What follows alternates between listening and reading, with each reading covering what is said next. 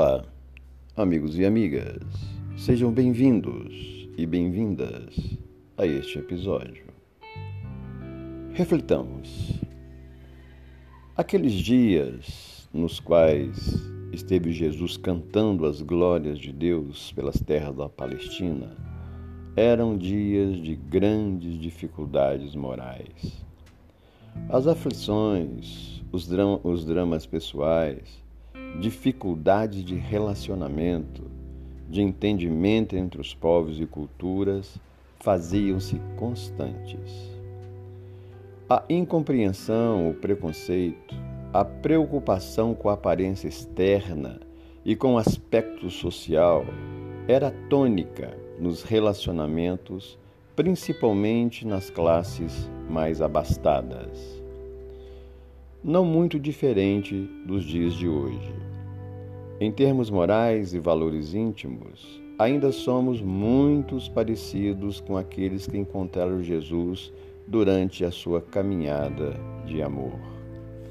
Os dramas vivenciados há mais de dois mil anos na intimidade daquele povo se assimilam ou se assemelham muito aos desafios emocionais que hoje enfrentamos.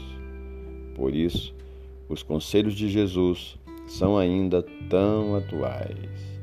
Ele falava para um povo que vivia em um mundo sem recursos tecnológicos. Usava de analogias e comparações que pudessem ser compreendidas pela gente simples. Não obstante, seus conceitos e orientações são ainda atuais. Jesus não se preocupava com as coisas do mundo, ensinava as coisas da alma.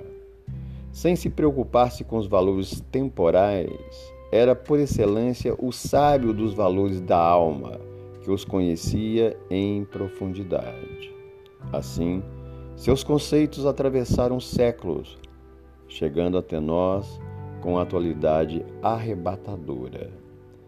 Nesses dias, onde o estresse emocional e a ansiedade são doenças crônicas, Jesus nos aconselha a deixar cada dia suas próprias preocupações e necessidade, sem nos afligirmos com o futuro desconhecido. Ensina-nos a ter confiança e fé em Deus. Serve-se do exemplo das aves dos céus, que não semeiam nem ceifam, e dos lírios do campo que não tecem nem fiam mas tem uma beleza incomparável para falar da providência divina.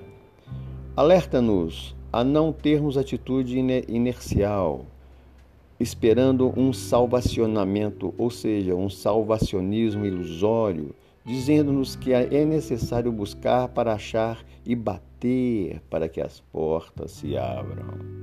Nesses dias em que muitas vezes nos colocamos como omissos e descomprometidos com a nossa vida em sociedade, Jesus nos fala que somos sal da terra e o sal deve atender à sua finalidade de preservação e de sabor. Quando se mostra tão frequente o descrédito com o ser humano, Jesus nos alerta que somos a luz do mundo e que devemos fazê-la brilhar em nós através das boas obras que somos capazes de executar.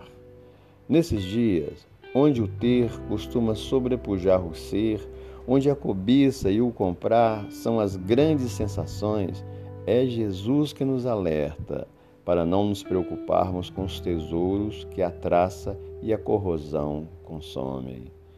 E mais, que onde estiver nosso tesouro, aí estará também o nosso coração. Os conceitos de Jesus talvez jamais tenham sido tão importante como nos dias atuais, desafiadores que registra a nossa humanidade.